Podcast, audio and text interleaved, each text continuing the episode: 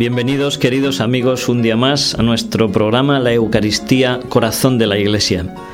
Les habla el Padre Félix López. Estamos a través de estos programas eh, estudiando, reflexionando, comentando el magisterio que nos ha dejado Juan Pablo II sobre este misterio central de nuestra fe. Ahora estamos tocando la encíclica Eclesia de Eucaristía y en nuestro programa anterior comenzamos a comentar el capítulo quinto, referido al decoro en la celebración eucarística. Hoy vamos a continuar con este tema siempre interesante y siempre actual, tocando aspectos que son, yo creo, muy vivos en nuestra iglesia de hoy. Veníamos reflexionando en esta primera parte del capítulo quinto cómo desde los comienzos, desde el mismo momento de la institución, Jesús da una solemnidad a este momento de la institución eucarística y cómo la Iglesia de los primeros siglos la fue recogiendo y profundizando para rodear a la celebración de la Eucaristía del el decoro, de la dignidad, de la solemnidad que requiere. Señalábamos cómo Juan Pablo II nos decía que ante este don inconmensurable de la entrega que Cristo hace de su cuerpo en la Eucaristía, la Iglesia no tiene miedo de derrochar, entre comillas. Nunca valoraremos suficiente lo que Cristo nos ha dado en la Eucaristía. Comentábamos cómo tenemos que mantener y acrecentar el sentido del misterio, cómo no podemos trivializar, hacer demasiado simple, demasiado vano, demasiado humano la celebración de ese misterio donde se contiene, también en palabras de Juan Pablo II, el abismo de la santidad de Dios. Y hoy vamos a continuar reflexionando, viendo cómo eh, la Iglesia ha ido organizando todo el ambiente externo que rodea la celebración de la Eucaristía de este sentido de fe. Así ha ocurrido pues con la arquitectura, como desde los primeros siglos de la Iglesia, donde mm, la Eucaristía se celebraba en las casas, después las grandes basílicas, después de la, del reconocimiento oficial público del cristianismo por parte de Constantino, las imponentes, dice Juan Pablo II, imponentes catedrales de la Edad Media y todas las iglesias que hoy pueblan nuestra geografía, iglesias grandes y pequeñas, santuarios, ermitas, parroquias. La Eucaristía tiene que ser cuidada también en el lugar donde se celebra, de tal forma que este ámbito de la celebración tiene que mm, ser una ayuda para manifestar la fe, para ayudar a los fieles a vivir y a penetrar en el misterio que están celebrando.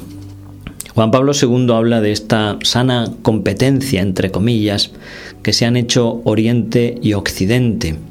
A lo largo de la historia de la Iglesia, pues los mosaicos, eh, los templos, las pinturas, la música sacra, todo ello ha ido como arropando, arropando la celebración para tratar de ayudar a los fieles a entender mejor, a vivir con un espíritu de recogimiento, de oración, de adoración, de una participación también, también a través del canto en la Eucaristía. Y todo esto, dice Juan Pablo II, es una llamada también para los artistas, los artistas que están mm, llamados a manifestar la fe, abrirse al Espíritu Santo. No es simplemente algo estético, lo que es su función, no es simplemente decorar un espacio. La misión del artista, sea en el campo de la arquitectura, sea en el campo de la pintura, sea en el campo de la música, la misión que tiene el artista es servir a la fe, servir a la fe. Por eso es tan importante que también los mismos artistas estén abiertos a la acción del Espíritu Santo, sean personas de oración, personas que tienen fe. Es difícil que una persona pueda manifestar una fe que no tiene, que no comparte, que no entiende. Aquellos que tienen o que pueden reunir por don de Dios la gracia de el ser artista, tener esa sensibilidad y esa capacidad de expresar la belleza, deben tener al mismo tiempo el don de la fe, de una fe profunda, una fe comprometida, una fe que eh, se fortalece en la contemplación y en la oración para poder de esta forma realizar su ministerio de expresar la fe, expresar el misterio que se celebra. Además de estas consideraciones sobre eh, el arte, el arte sacro, sea en la arquitectura, en la pintura, en la música, Juan Pablo II toca también el hecho de la celebración de la Eucaristía en otros continentes. Estamos hablando principalmente eh, ahora de estos países de vieja tradición cristiana, como nuestra Europa, donde tenemos iglesias milenarias, iglesias de más de mil años, la Basílica de San Ambrosio en Milán es del siglo IV de nuestra era. Es decir, toda una historia marcada por el cristianismo, de ahí que se haya y se esté insistiendo tanto en que Europa redescubra sus raíces cristianas. Cuando un árbol pierde sus raíces, se cae.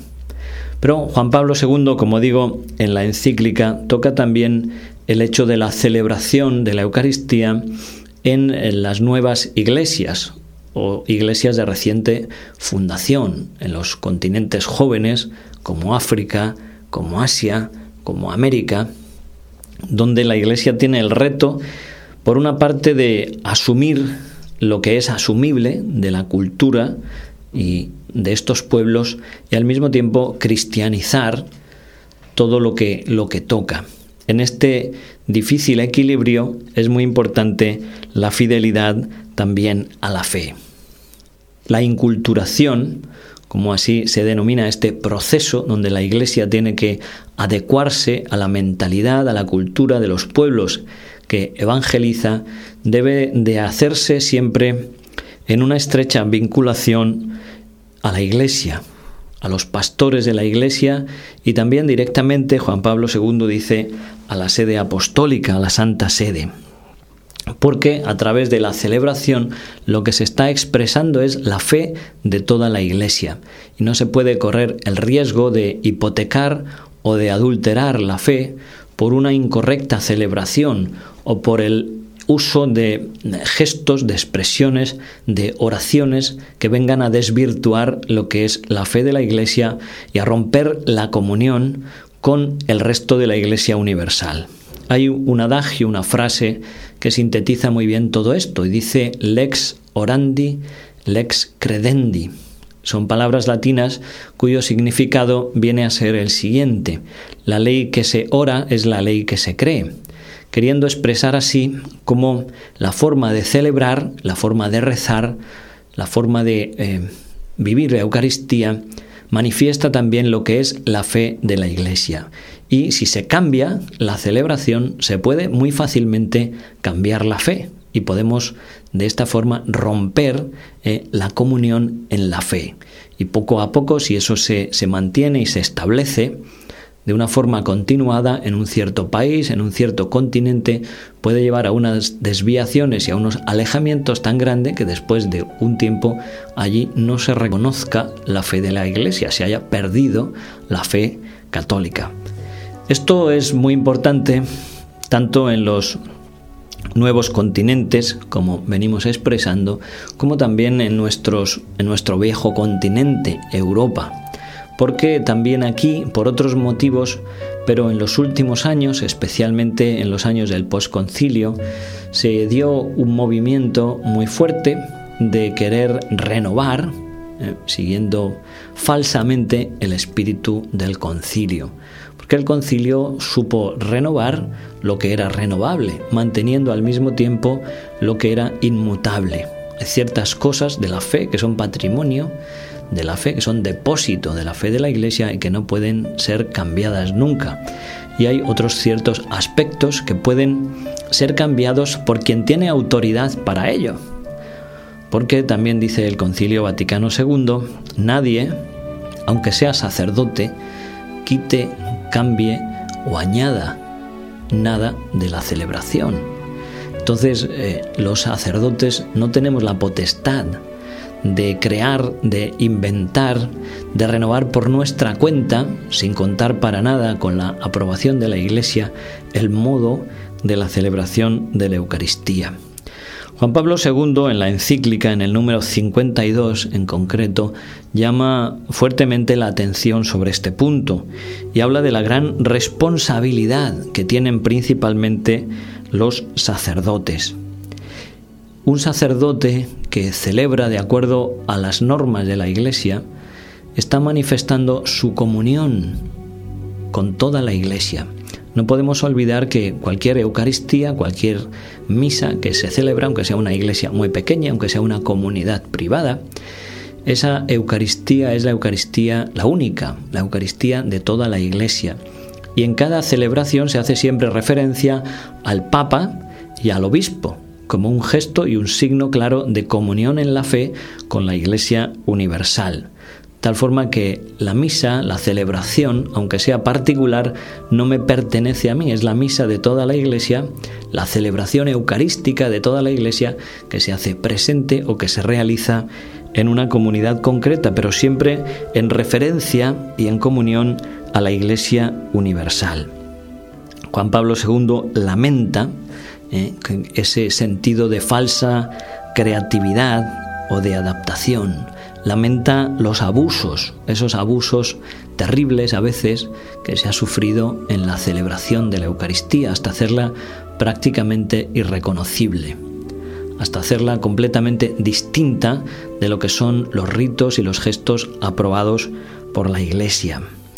Y como digo, él hace, el Santo Padre Juan Pablo II, dice, voy a leer sus palabras textuales, siento el deber de hacer una acuciante llamada de atención para que se observen con gran fidelidad las normas litúrgicas en la celebración eucarística.